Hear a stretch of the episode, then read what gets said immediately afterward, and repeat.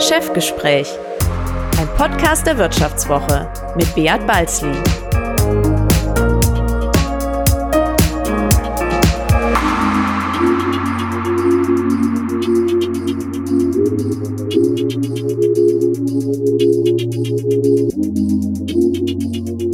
Ja, herzlich willkommen zu einer weiteren Folge des Vivo Podcast Chefgespräch. Mein Name ist Beat Balzli und ich bin der Chefredakteur der Wirtschaftswoche. Heute zu Gast ist bei mir Christian Schlesiger, Leiter des Ressorts Unternehmen der Wirtschaftswoche. Und unser Thema ist die Landwirtschaft.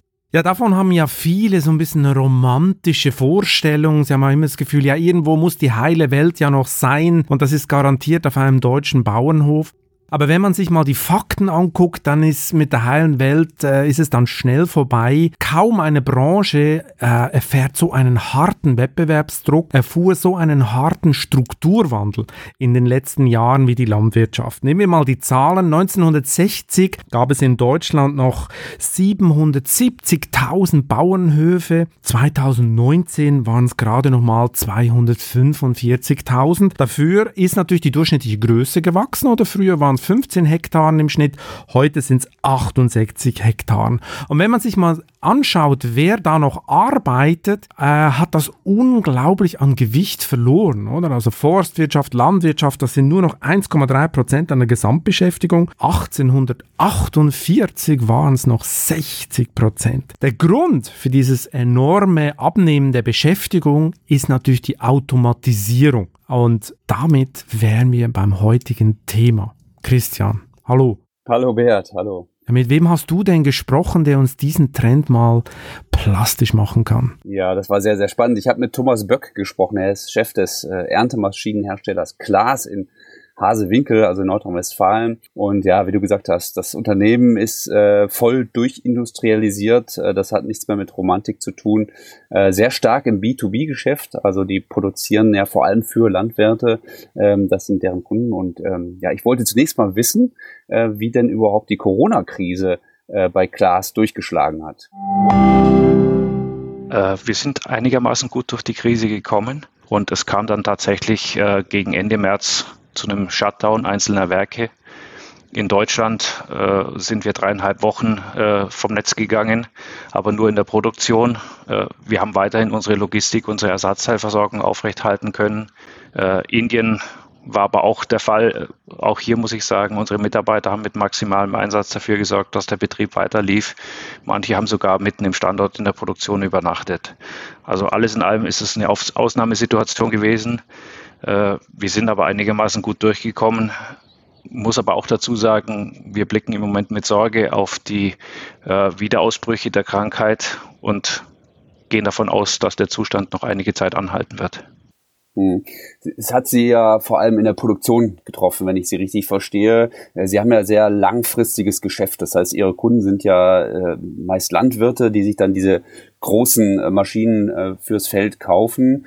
Ähm, hat sich das denn dann auch in dem Absatz ausgewirkt oder läuft das Geschäft, der Vertrieb erstmal normal weiter und Sie mussten jetzt vor allem gucken, dass Sie die Produktion in den Griff bekommen? Also der Absatz hat sich im Moment noch nicht verändert. Also die Nachfrage ist hoch. Äh, und die Schwierigkeit wäre eher, die Nachfrage zu bedienen, als jetzt mit Einbrüchen auf der Nachfrageseite umzugehen. Ähm, das Ganze ist getrieben natürlich zum Beispiel bei den Mähdreschern durch die kommende Ernte.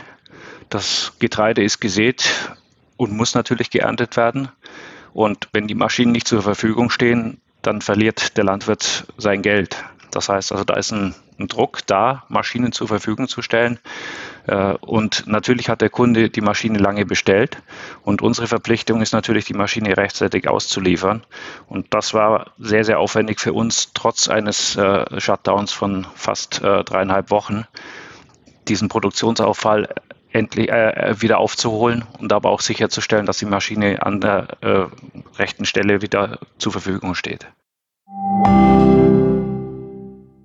Ja, so Laien, die jetzt so gar keine Ahnung vom Bauernhof haben und ich zähle mich ein bisschen dazu, die denken ja bei Bauernhof und, äh, und, und Technik, denkt man zuerst an den großen Traktor. Äh, vielleicht hat man ab und zu mal noch eine Erntemaschine gesehen, aber viel mehr kommt einem da nicht mehr in den Sinn. Dabei Christian, ist ja das inzwischen eine totale Hightech-Industrie. Was ganz genau bietet eigentlich Klaas an? Ja, das Unternehmen wurde 1913 gegründet. Äh, zunächst mal mit Maschinen, die so Strohballen einsammeln. Und daraus äh, ist dann, ähm, ja, ist das das Erntegeschäft geworden. Also äh, baut vor allem Mähdrescher, äh, und Feldhäcksler. Das sind so die zwei wichtigsten Standbeine mit teilweise Marktanteilen von äh, weltweit auch mehr als 50 Prozent. Das ist wirklich irre.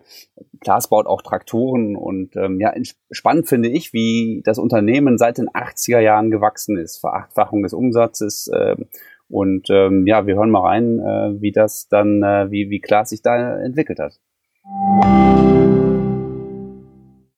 Wir sind größtenteils organisch gewachsen und sind auch jetzt nicht das Unternehmen, das permanent durch äh, kurzfristige Akquise wächst.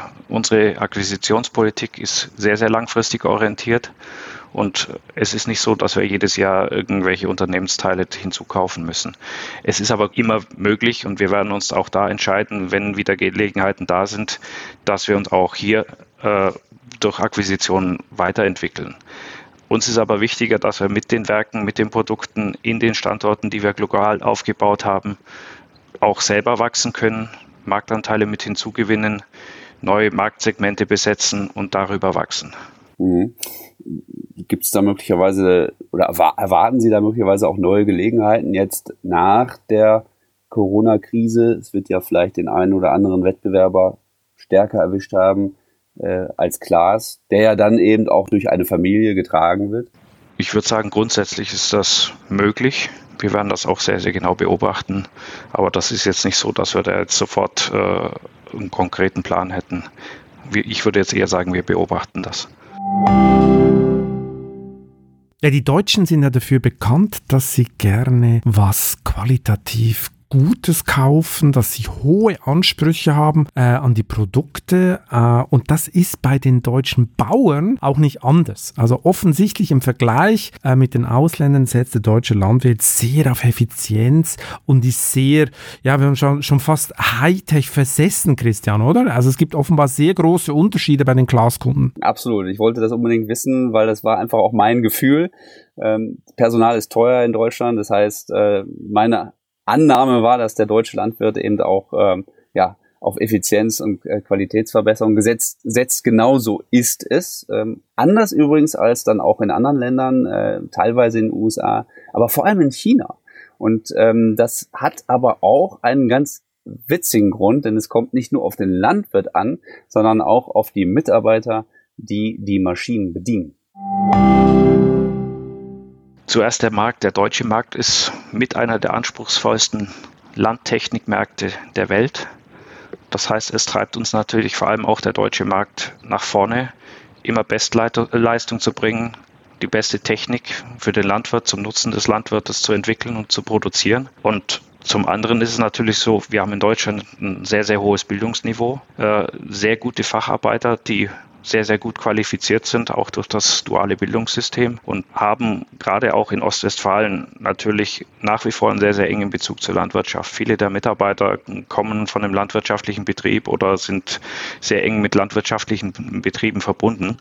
Und man merkt das äh, beim Geist der Mitarbeiter, auch äh, jetzt besonders in der Krisenzeit, wie man mit Schwierigkeiten umgehen kann. Und äh, allen ist auch bewusst, wie ein Landwirt denkt und handelt. Und wir müssen natürlich auch auf seine äh, Bedürfnisse entsprechend eingehen, auch auf seine äh, Besonderheiten, wenn es darum geht, äh, Auflagen gesetzlicher Natur oder andere Dinge äh, äh, bei uns in unseren Produkten zu reflektieren. Also die Nähe zum Kunden ist wichtig, die Ausbildung ist sehr, sehr wichtig. Die Qualifikation der, der Mitarbeiter ist wichtig, aber auch die Verbindung zwischen Politik und Industrie, weil man eben ein gegenseitiges Verständnis braucht, wie Landwirtschaft und Landtechnik funktioniert. Ist denn der deutsche Landwirt ein besonders anspruchsvoller Kunde? Ich würde sagen ja, weil er natürlich auch relativ komplexe Rahmenbedingungen zu erfüllen hat. Äh, einmal gesetzlicher Natur. Es geht ihm aber natürlich auch um Nachhaltigkeit weil die meisten Landwirte sind auch Familienunternehmer, die auch ihren Betrieb für die nächste Generation äh, übergabefähig halten müssen. Das heißt, es geht um langfristige Investitionen Es geht natürlich aber auch um den gesellschaftlichen Stellenwert der Landwirtschaft. Und das sehen wir natürlich auch im Anspruchsverhalten unserer Kunden uns gegenüber weil der Kunde erwartet Sicherheit bei den Produkten. Er will garantiert äh, Verfügbarkeit haben. Die Maschine muss in der Ernte zu 100 Prozent laufen.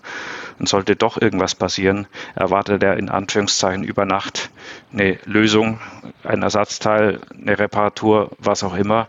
Und äh, wir stellen uns der Aufgabe seit, seit vielen Jahren und sind auch hier besonders in diesem anspruchsvollen Markt Deutschland sehr, sehr erfolgreich wie, mich würde mal interessieren, wie der deutsche Landwirt im Vergleich zu äh, anderen Ländern tickt. Also ähm, ich hatte mal gehört, dass es, ähm, also ich hatte mal mit dem mit dem Chef eines Traktorherstellers gesprochen und er sagte mir, ja, wir haben äh, Hightech Hightech-Traktoren, die sich aber vor allem in Deutschland und Europa verkaufen. In anderen Ländern wie in den USA zum Beispiel nicht so sehr, weil die äh, Landwirte in den USA weniger, die wollen weniger Mercedes auf dem Feld haben, sondern mehr, die brauchen mehr was Solides, Robustes und auch Preiswerteres. Spüren Sie diese unterschiedlichen Kundenwünsche auch äh, bei, bei Ihren Produkten? Ja, also es gibt durchaus regionale Unterschiede. Ich will aber nicht sagen, dass der deutsche Landwirt äh, die Technik um der Technik willen kauft, sondern er verspricht sich da einen Nutzen und versucht natürlich durch intelligente Maschinen, die vielleicht auch teilautonom über den Acker fahren können, Erleichterung, Unterstützung bei seiner Arbeit oder Qualitätsverbesserung oder gar eine bessere Effizienz, also sprich auch äh, weniger Geldeinsatz, äh, um den besseren Erfolg zu erzielen. Also ich glaube schon, dass die Landwirte nicht aus einer reinen äh, Technikverliebtheit äh, Maschinen kaufen, sondern sie suchen den Nutzen und optimieren sich natürlich auch nach betriebswirtschaftlichen und äh, landwirtschaftlichen Gesichtspunkten. Ja, wie würden Sie da den amerikanischen äh, oder auch den äh, chinesischen Kunden beschreiben? Also auch in Amerika gibt es solche Kunden. Der Unterschied ist vielmehr dahin, äh, wer fährt diese Maschinen? Ist es der Inhaber oder ist es ein Fahrer, der angestellt ist und der natürlich ähnlich wie zum Beispiel im, im, im Trucker-Business auch eigene Ansprüche hat? Und darauf müssen wir eingehen. Das heißt, auch in Amerika gibt es Kunden, die sagen, wir brauchen eine sehr, sehr einfache Maschine, die muss jeder bedienen können und das ab Tag 1 ohne Schulung. Und es gibt andere, die sagen, ich will das Optimum aus der Maschine herausholen können. Wenn ich das jetzt mit China vergleiche, da haben wir jetzt nicht dieses Ausbildungsniveau bei den Fahrern und Fahrer sind dort eigentlich immer Angestellte. Äh, und da geht es viel, viel stärker in Richtung Kosten, sodass die Maschinen deutlich einfacher sind als vielleicht jetzt in, in Westeuropa oder in Nordamerika. Okay, aber das ist spannend. Das heißt, in Deutschland fährt tatsächlich immer noch der Landwirt, also wie man es eigentlich auch kennt. Ne? Der Landwirt fährt dann selber ja, noch ganz oft auf dem, nicht, der Maschine. Auch, also nicht nur. Äh, wir merken aber, dass, dass viele Fahrer natürlich auch jetzt bei Lohnunternehmern angestellt sind oder auch größere Betriebe haben mehrere angestellte Fahrer. Also es ist eine Mischung aus allem. Und das macht es natürlich auch spannend, weil ich muss ja allen gerecht werden und eine entsprechend gute Maschine prä präsentieren und anbieten können. Hm. Sie haben jetzt gerade schon angedeutet, dass man mit Ihren Maschinen das Optimum erreichen kann. Was ist denn eigentlich das Optimum oder was können die Maschinen, was machen die Maschinen, um auf dem Feld tatsächlich äh, sag mal, alles abzuernten, was geht, äh, das, das, das, das, das, das Feld perfekt zu bestellen. Ähm, was, wie ticken Ihre Maschinen letztlich? Gut, wir haben natürlich äh, eine optimale Abstimmung zwischen Motor, Getriebe, Bodenkontakt und die Ansteuerung auch der Anbaugeräte. Das ist also viel Maschinenbau, intelligent abgestimmt. Mittlerweile seit einigen Jahren auch sehr stark unterstützt durch äh, Elektronik und Software. Das heißt also, die Abstimmung der Maschinen funktioniert sehr, sehr automatisch. Wir reichern das mittlerweile an durch äh, intelligente Assistenzsysteme. Unser Produkt ist in dem Fall CMOS. Die Maschine kann sich dann nach bestimmten Kriterien selbst optimieren. Zum Beispiel ein Mähdrescher hinsichtlich der Druschqualität, oder der Performance, falls ein Schlechtwetterfront droht oder in Richtung e äh, Energieeffizienz. Wir arbeiten sehr viel in Richtung Bodenschonung über Raupenlaufwerke äh, oder Reifendruckregelanlagen. Und darüber hinaus steuern die Maschinen teilautonom auf zwei Zentimeter genau im Acker über Lenksysteme, die wir seit einigen Jahren äh, im Angebot haben. Zu, zudem kommt dann noch dazu, dass wir auch Telemetrie einsetzen. Das heißt, der Landwirt kann natürlich seine Maschinenflotte, seinen Verbund auch von jedem Standort der Welt aus beobachten, überwachen und optimieren. Und das verkoppeln wir natürlich auch mit unserem Service. Das heißt, auch wir unterstützen auf Basis äh, der Maschineninformation, die uns der Kunde zur Verfügung stellt, auch äh, die Verfügbarkeit der Maschinen. Mhm. Das finde ich ja total spannend. Da, da sind so Monstermaschinen auf dem Feld und die äh, fahren dann äh, zwei Zentimeter exakt äh, eine, eine Linie entlang quasi. Ähm, das heißt, die Landwirtschaft ist da schon digital deutlich weiter als andere Branchen, möglicherweise sogar auch als die Autoindustrie. Ja, die Anwendung ist eine andere. Wir sind ja bei eben im Investitionsgüterbereich. Und hier geht es darum, dass diese Lenkgenauigkeit, diese Autonomie tatsächlich bares Geld für den Landwirt bedeutet. Das heißt, er spart sehr viel Zeit. Er muss Flächen nicht doppelt bearbeiten, weil er sehr, sehr genau auf Anschluss fahren kann und ist natürlich in Summe in der Bearbeitung erstens präziser und zweitens mit weniger Energieeinsatz, mit weniger Mitteleinsatz unterwegs. Und das rechnet sich. Und damit hat man natürlich einen anderen Treiber als bei einem Pkw, das autonom fahren könnte, aber vielleicht nicht muss, weil der Fahrer gerne selber fährt. Also bei uns ist eine Nutzenargumentation an der Stelle leichter und für den Landwirt deutlich nachvollziehbarer. Wir können sagen, es gibt eigentlich keinen Mähdrescher oder großen Traktor mehr, der ohne diese Lenksysteme verkauft wird. Was kostet so ein Mähdrescher dann für so einen Landwirt? Ja, das ist unterschiedlich. Also äh, die Top-Modelle gehen über die 500.000 Euro hinaus und das nur die Basismaschine. Da gibt es natürlich dann noch Vorsatzgeräte und anderes. Also man kann da schon einiges investieren. Jetzt bin ich kein Landwirtschaftsexperte. Mich würde mal interessieren, wie denn eigentlich der Ruf, das Image von Klaas ist im Ausland. Ist Klaas so der Mercedes unter den äh, Erntetechnikmaschinen oder ähm, ja oder vielleicht der Volvo? Gut, wir wollen uns nicht unbedingt mit, mit anderen vergleichen, aber wir haben schon einen, einen Premium-Anspruch und möchten natürlich unsere Kunden bestmöglich bedienen. Und äh, vielleicht ein Beispiel, es gibt Produktnamen äh, von, von Mähdreschern zum Beispiel, die ähnlich wie Taschentücher äh, in den Sprachgebrauch der lokalen Sprache eingegangen sind. Also da wird der Mähdrescher dann nicht mehr Mähdrescher genannt, sondern Dominator, weil das das Produkt war, das wir in den 70er Jahren in Afrika zum Beispiel angeboten haben. Also es ist schon so, dass die Kunden Glas als eine Premium-Marke wahrnehmen. Äh, ich muss ein bisschen einschränken, wir sind natürlich nicht in allen Weltregionen ähnlich präsent, aber unser Anspruch überall dort, wo wir aktiv sind, wollen wir natürlich auch die beste Leistung, den besten Service anbieten. Aber das finde ich total spannend. Also der Dominator ist in Afrika heute ein ja, Synonym, äh, ein Begriff für den Mähdrescher von Klaas oder für, für Mähdrescher an sich quasi. Für Mähdrescher an sich. Also ja. Der Dominator ist quasi der Begriff für Mähdrescher in Afrika, in bestimmten Regionen. Das ist spannend. Aber in Europa hat es nicht ganz durchgesetzt dann, ja? Das Gut, aber ich sag mal so, den, den Lexion, den kennt auch jeder. Jetzt stellt sich ja die Frage, wie es mit der Landwirtschaft weitergeht. Wie sieht die in Zukunft aus? Wir bei der Vivo haben ja kürzlich eine Titelgeschichte gemacht über das Ende der Landwirtschaft. Also da haben wir gleich den Untergang des ganzen Sektors vorhergesagt, weil in Zukunft immer mehr Proteine im Labor hergestellt werden und nicht mehr auf der Weide. Äh, wann es soweit ist, äh, das weiß noch keiner, aber der Trend geht ein bisschen in diese Richtung. Aber bis es soweit ist, äh, wird man ähm, landwirtschaftliche Produkte noch herkömmlich herstellen. Und da fragt sich natürlich, was kann der technologische Fortschritt noch bringen? Äh, ich stelle mir wieder vor, ich habe da gleich Tesla vor Augen äh, und äh, ob demnächst der autonom fahrende Traktor kommt, stellt man sich die Frage. Christian, wann ist es soweit? Ja, Tesla ist tatsächlich ein gutes Stichwort. Wort, weil sich Klaas durchaus Gedanken macht, zum Beispiel wie der Antrieb der Zukunft ist, äh, aber eben auch wie das mit der Automatisierung weiterläuft. So eine Maschine, so eine Erntemaschine, also so ein äh, Mähdrescher, der kostet so ach, in der Basisausstattung 500.000 Euro. Das heißt, da steckt schon eine Menge Technik drin, äh, aber das ist ja nur der Anfang. Und Klaas, das ist interessant, sieht sich sogar teilweise weiter in der Digitalisierung als die Autoindustrie.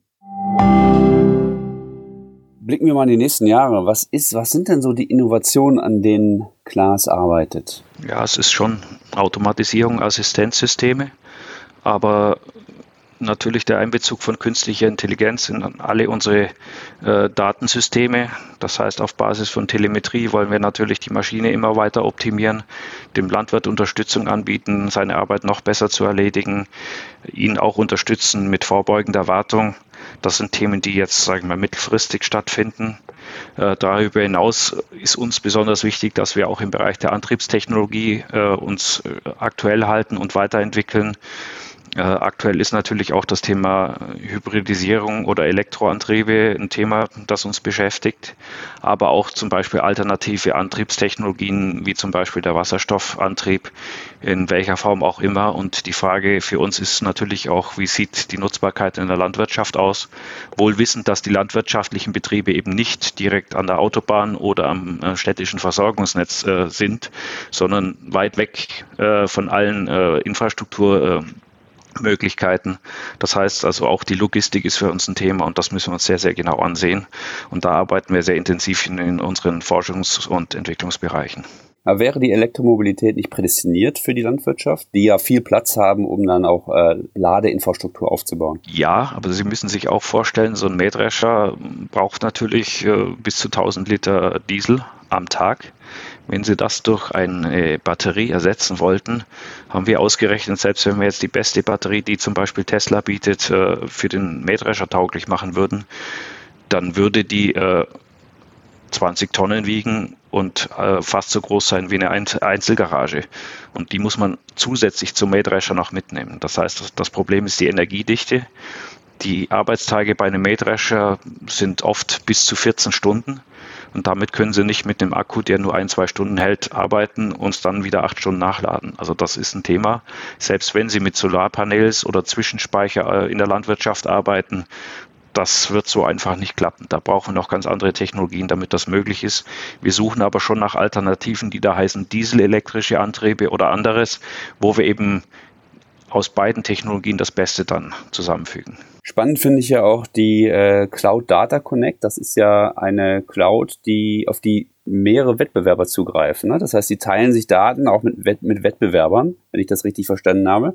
Ähm, wie genau funktioniert diese Cloud und äh, was ist das Besondere daran? Ja, wir, die, es ist so, jeder Hersteller hat natürlich seine eigene Telemetrie-Lösung und damit eine eigene Cloud für, für alle Maschinen, die er auch mit dem Kunden teilt. Und der Kunde hat natürlich immer die Möglichkeit, äh, über äh, seine Einstellungen dafür zu sorgen, dass die Daten für ihn privat sind oder anonymisiert verwendet werden können. Das ist das eine. Und diese, diese Datenbanken existieren.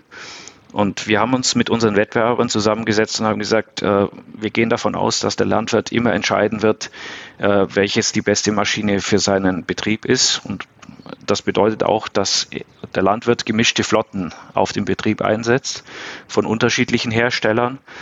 Und um dem Landwirt eine optimale Lösung anzubieten, haben wir dann gesagt, äh, wir müssen ihm den Zugang zu den Daten über eine einheitliche Schnittstelle, über eine einheitliche Plattform ermöglichen. Das ist dann in dem Fall Data Connect.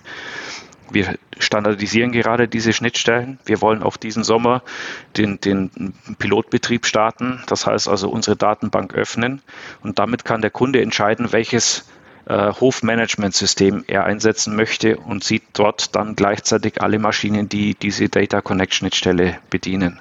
Heißt, er hat den Überblick über alle Maschinen und kann dann seine betriebswirtschaftlich, landwirtschaftlichen Entscheidungen treffen und ist nicht angewiesen, dass er immer Produkte nur von einer Marke kauft. Mhm. Das ist, das finde ich total spannend. Das heißt, es ist egal, ob der Landwirt dann einen, einen, einen Traktor von Fendt, von John Deere oder von Klaas benutzt. Er kann dann äh, sozusagen die gesamte Flotte, den ganzen Fuhrpark auch miteinander verbinden. Ist das nicht auch riskant für einen äh, Hersteller oder für jeden Hersteller letztendlich, der ja auch äh, Kunden an sich binden möchte und an seine Technik? Ja, Kundenbindung ist, ist natürlich ein zweischneidiges Schwert. Wenn der Kunde sich zu sehr gebunden fühlt, äh, wird er irgendwann auch andere Entscheidungen treffen. Und wir haben gesagt, äh, die beste Kundenbindung ist ein Produkt, das den Kunden maximal unterstützt und das auch im digitalen Umfeld. Und wir sind gewohnt seit, seit äh, im Wettbewerb auch gegenüber unseren anderen Marktbegleitern zu bestehen Und der Protektionismus ist meistens eine sehr, sehr kurzfristige äh, Aktion. Und wir haben gesagt, die Öffnung führt eher dazu, dass wieder mehr Wettbewerb herrscht. Und wir sind da selbstbewusst genug, dass wir sagen, wir können uns diesem Wettbewerb auch stellen. Hm. Das finde ich total spannend. Das, ähm, glauben Sie, dass Sie da mit äh, solchen Lösungen auch äh, in gewisser Weise Trendcenter sind für, für andere Branchen? Das kann gut sein. Ich meine, das war nie die Absicht, aber wir haben vor 20, 25 Jahren auch schon einen wettbewerbsübergreifenden Standard für die Vernetzung zwischen Traktoren und Anbaugeräten, Bildschirmen und Lenksystemen gemacht, den sogenannten ISOBUS. Äh, das gab es in anderen Industrien so nicht. Wir merken jetzt, dass in der Industrieautomatisierung oder auch im Nutzfahrzeugbereich ähnliche Standardisierung stattfindet. Aber da muss ich sagen, ist die Landtechnik in solchen wettbewerbsübergreifenden Standardisierungen, also maschinenübergreifender Vernetzung, tatsächlich die erste und äh, vermutlich auch die am weitesten fortgeschrittene Branche. Ja, wir waren ja gerade beim Zukunftsthema und zu diesem Zukunftsthema gehört natürlich auch eine Bedrohung, oder? Die, die ultimative Bedrohung durch den Klimawandel. Ähm, man hat es in den letzten Jahren immer mehr gespürt. Es kam immer öfter Trockenheitsmeldungen. Letzter Sommer war ganz extrem. Viele Landwirte haben gelitten und diese Trockenheit. Dieses Jahr äh, ist es noch nicht so schlagzeilenträchtig, aber auch dieses Jahr sind offenbar die Niederschläge weit äh, unter Schnitt. Wie betrifft denn der Klimawandel klar Klaas? was kann Klaas da tun, rein technologisch, äh, um diesem Trend entgegenzuwirken? Ja, tatsächlich ist es so, dass sich äh, Klaas auch wissenschaftlich mit dem Thema Klimawandel beschäftigt. Es ist so, dass äh, die Erntezeit, die Zeitfenster für die Ernte ja sich verschieben und äh, Klaas muss natürlich Maschinen produzieren, die genau dafür geeignet sind. Das heißt, Klaas ist wenig es ist nicht negativ betroffen, sondern sie müssen einfach die, die Maschinen umstellen. Ja. ja, und das ist äh, das, was Thomas Böck mir zum Thema Klimawandel erzählt hat. Macht denn eigentlich der Klimawandel Ihnen Sorgen? Ja, der wird tatsächlich einen Einfluss haben. Wir sehen, dass die Wetterlagen deutlich extremer werden. Das kann auch bedeuten, dass zum Beispiel Starkregen oder Hagel äh, die Ernte im wahrsten Sinne des Wortes verhagelt. Äh, entsprechend muss man sich absichern. Das bedeutet auch, dass sich vielleicht der Pflanzenbau anpassen wird. Und wir selber gehen davon aus, dass die Erntezeitfenster eher kürzer werden als länger. Und man muss sehr, sehr punktgenau äh, agieren können. Wie beschäftigen Sie sich äh, mit, äh, mit dem Thema Klimawandel? Haben Sie da auch ähm, Mitarbeiter, die sich da äh, ja, die Prognosen erstellen? Ähm, also wie, wie kommen Sie dann auch so zu dem Ergebnis? Wir gehen davon aus, dass die Erntezeitfenster sich verkürzen. Ähm, ja, wie wichtig ist das Thema für Sie dann? Das ist schon sehr, sehr wichtig, weil, wie gesagt, wir müssen die Kunden bestmöglich unterstützen. Äh, das heißt, wir haben natürlich Landwirte, auch Wissenschaftler bei uns äh, im Unternehmen, aber auch die Verbindung zu den Universitäten, zu den Klimaforschern. Und wir diskutieren diese Themen permanent weil das auch Auswirkungen auf unsere Unternehmensstrategie hat. Das heißt, wir müssen uns ausrichten, geopolitisch, beziehungsweise auch, äh, was, was jetzt tatsächlich Klimaeffekte äh, äh, angeht und sehen, ob das Auswirkungen hat auf die Art und Weise, wie die Maschinen betrieben werden oder wie sie vielleicht sogar aussehen müssen. Beziehungsweise selbst dahingehend, wenn man sagt, äh, es ändern sich die Getreidesorten oder die Erntegüter, muss ich natürlich auch hier die Maschine darauf abstimmen. Also ja, das ist bei uns eigentlich ein, ein permanenter Teil auch unserer Strategiediskussion. Was erwarten Sie denn für Deutschland konkret? Wie ändert sich die Landwirtschaft in Deutschland durch den Klimawandel? Ich denke schon, dass, dass die Hitzeperioden eher zunehmen, dass die Niederschläge kürzer und heftiger sein werden.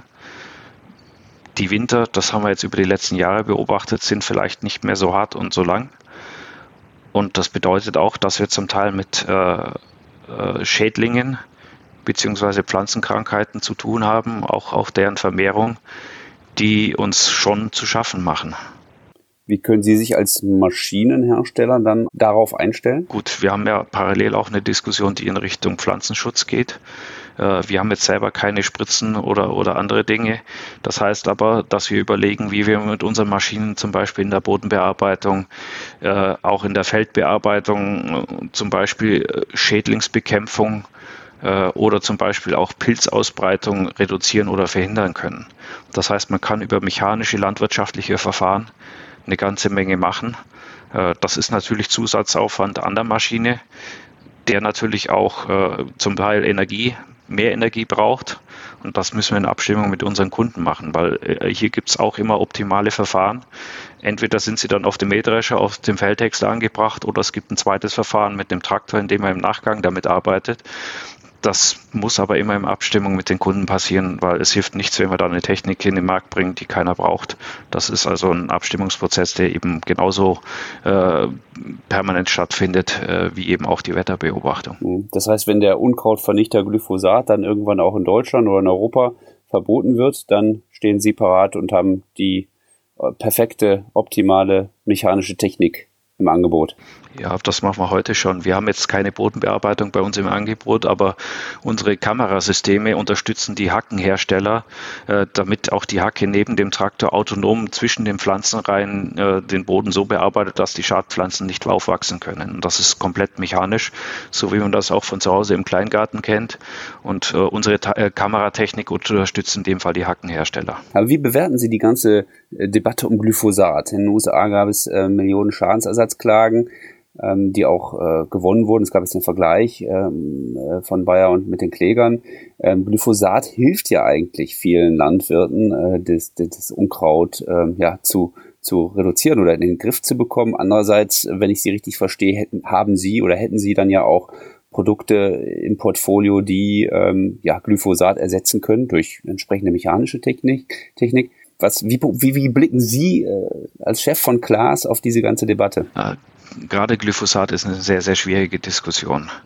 Äh, bei allen negativen Diskussionen, die man hat, ist Glyphosat tatsächlich das Pflanzenschutzmittel, das am besten erforscht und verstanden ist. Äh, viele andere Produkte sind bei weitem nicht so tief verstanden. Und der Ersatz von Glyphosat, der in meinen Augen sehr wahrscheinlich sein wird in Europa, äh, hat natürlich andere Konsequenzen. Das heißt, man muss dann wieder in die Bodenbearbeitung gehen. Die Bodenbearbeitung ist aber auch ein Thema in Richtung CO2. Wenn ich in die Bodenbearbeitung gehe, der Erdboden ist eine CO2-Senke, nimmt also Kohlendioxid auf. Wenn ich jetzt stärker in die Bodenbearbeitung gehen muss, weil ich eben keine Spritzmittel mehr verwenden darf, dann setze ich wieder mehr CO2 frei. Das heißt, alles hat in irgendeiner Form seinen Preis.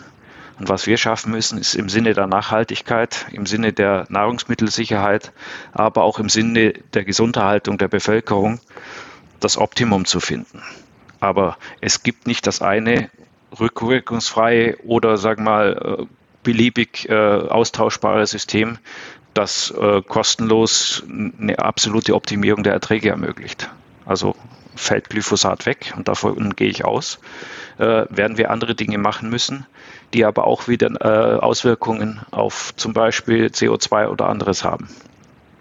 Es ist also nicht so einfach zu sagen, schwarz-weiß, äh, Glyphosat weg, das Problem ist gelöst, sondern auch da müssen wir dann sehr, sehr kluge Lösungen finden, um ein Optimum auch im Sinne der äh, der Umwelt beziehungsweise auch der Gesunderhaltung zu finden. Wie industriell darf ähm, oder muss die Landwirtschaft sein? Wie viel Bio darf äh, die Landwirtschaft übernehmen? Also wo ist da die richtige Balance äh, oder kann die Landwirtschaft sogar komplett irgendwann auch äh, in Richtung Biostandards gehen.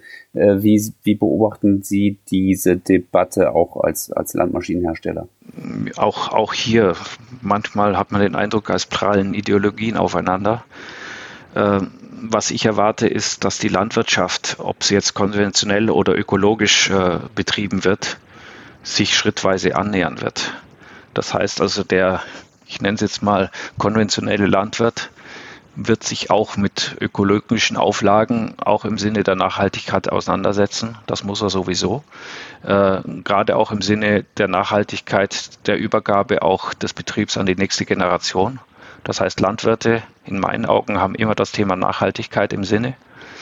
Aber äh, auch der ökologische Landbau hat natürlich Grenzen, weil der Flächenertrag bei weitem nicht so hoch ist wie in der konventionellen Landwirtschaft.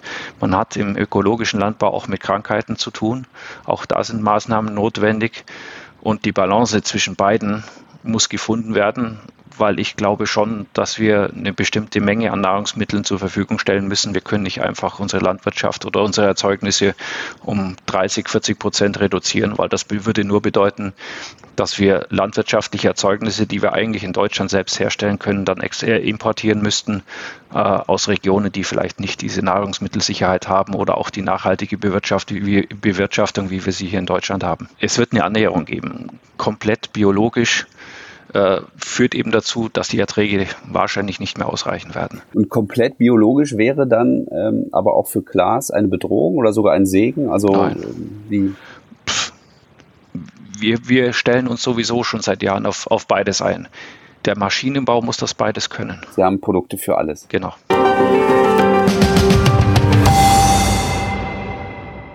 Ja, Landwirtschaft ist ja wirklich ein spannendes Thema und hoch emotional, das muss man ja auch sehen, oder? Immer wenn es wieder um Fleischskandale geht, wie kürzlich bei Tönnies, oder es geht um Gemüsepreise, äh, oder es geht um Tierhaltung, all diese Themen, es ist furchtbar emotional und gleichzeitig habe ich, beschleicht mich so ein bisschen das Gefühl, dass viele Deutsche gar keinen Bezug mehr haben zu Bauernhöfen, dass sie schon lange nicht mehr da waren, dass sie gar keine Ahnung mehr haben, wie so ein Stall von innen aussieht. Christian, wann warst du das letzte Mal auf einem Bauernhof? Ja, ich war sogar gar nicht mehr so lange her. Das ist gar nicht so lange her, das war vor zehn Jahren. Allerdings war der Bauernhof komplett umgebaut als Übernachtungsstätte. Also das war meine Erfahrung mit dem Bauernhof. Ich glaube, der letzte wirkliche Besuch bei einem Bauernhof, bei einem Landwirten, der wirklich auch Kühe hat und produziert und äh, äh, Heu einsammelt, das war wirklich vor 30 Jahren, da war ich Kind, da waren wir in Österreich auf der Alm, da äh, war ich das letzte Mal auf einem, wirklich auf einem Bauernhof. Okay, ich sehe schon, du hast noch viel Nachholbedarf, weil ich kann zum Glück sagen, dass ich an dem Ort, an dem ich jeden Winter Skifahren gehe, in diesem kleinen Schweizer Dorf, da gibt's einen Bauernhof im Dorf und da kaufen wir dann jeden Tag den Käse frisch aus einem Laden neben dem Stall und ich muss sagen, das ist ein tolles, äh, tolles Erlebnis und ein tolles Gefühl. In diesem Sinne, Christian, vielen Dank fürs Gespräch und bis bald wieder mal. Jo, danke auch, bis dann, ciao. Das war Chefgespräch, ein Podcast der Wirtschaftswoche mit Beat Balzli. Unser Podcast wird produziert von Sandra Beuko, Anna Höhnscheid und Ellen Kreuer. Neue Folgen erscheinen immer freitags. Wie Sie unseren Podcast abonnieren können, dazu finden Sie alle Informationen unter vivo.de slash podcast. Herzlichen Dank fürs Zuhören und bis zum nächsten Mal.